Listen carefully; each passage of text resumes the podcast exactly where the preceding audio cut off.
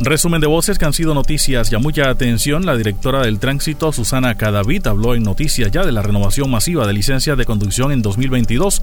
El próximo mes de enero se vence un gran número de licencias de conducción a nivel nacional, tras la modificación al artículo 22 de la Ley 769 de 2002.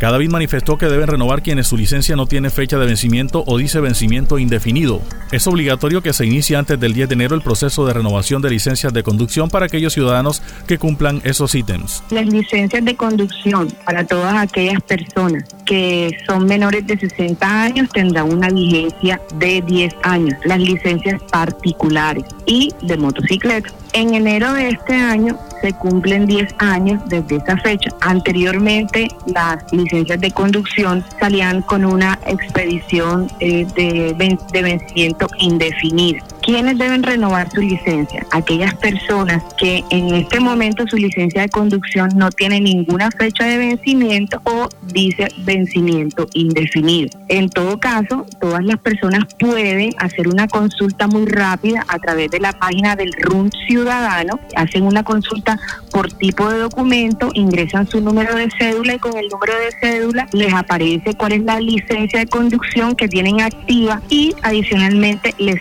les confirma la fecha de vencimiento. Si su fecha de vencimiento dice 10 de enero del 2022, usted está dentro de los 4.5 millones de colombianos que deben renovar su licencia para el año antes del 10 de enero del 2022. El rector de la Universidad del Atlántico, Jairo Antonio Contreras Capel, habló del resultado del informe final de auditoría a la unidad de salud de la universidad. Dijo que se identificaron situaciones que deben ser objeto de modificaciones, una de ellas la creación de un patrimonio autónomo.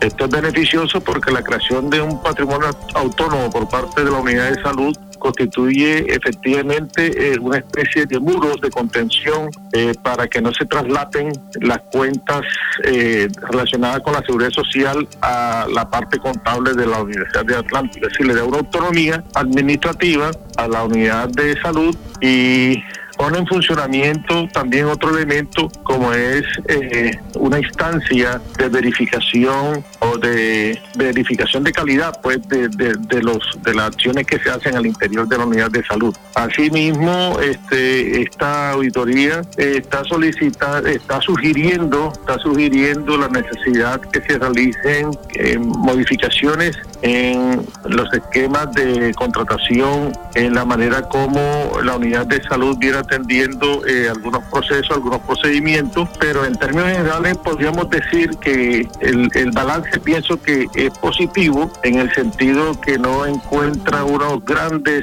situaciones críticas se encuentran como en todo auditoría que se hace, eh, se encuentran hallazgos. Humberto Mendoza, secretario de Salud del Distrito de Barranquilla, manifestó que la ciudad sigue siendo el primer centro urbano con aplicación de dosis de vacuna, 8.900 dosis aplicadas por cada 10.000 habitantes. Informó además que la vacuna moderna llega entre el 20 y 25 de septiembre. La de Sinovac está disponible y sin agendamiento, segundas dosis en todos los puntos. Las personas que tengan vacunas de Pfizer con comorbilidades, segundas dosis, es a 20 días y quienes no tengan comorbilidades, agendamiento es a 84 días. Dijo que en total en septiembre llegan a Colombia 10 millones de vacunas entre Sinovac, Pfizer, AstraZeneca y Janssen. Una vez lleguen las vacunas entre el 20 y el 25 de septiembre, el que tenga represada su vacuna porque tiene comorbilidades y está 28 días, debe irse a, a colocar y el que sea mayor de 18 años, se aplicó Moderna, pero no tiene comorbilidades, debe esperar esos 84 días que aún no están vencidos en ninguna de esas personas. Dependiendo del número de dosis que asigne el Ministerio de Salud a Barranquilla en Moderna, eso se hará con agendamiento o sin agendamiento. Barranquilla ha trabajado siempre sin agendamiento porque la capacidad de poder aplicar hasta 20 mil dosis diarias nos permite, pues obviamente siempre hacer todo sin agendamiento. Lo que tenemos que esperar a ver es cuántas dosis, una vez lleguen entre el 20 y 25 de septiembre las vacunas de Moderna,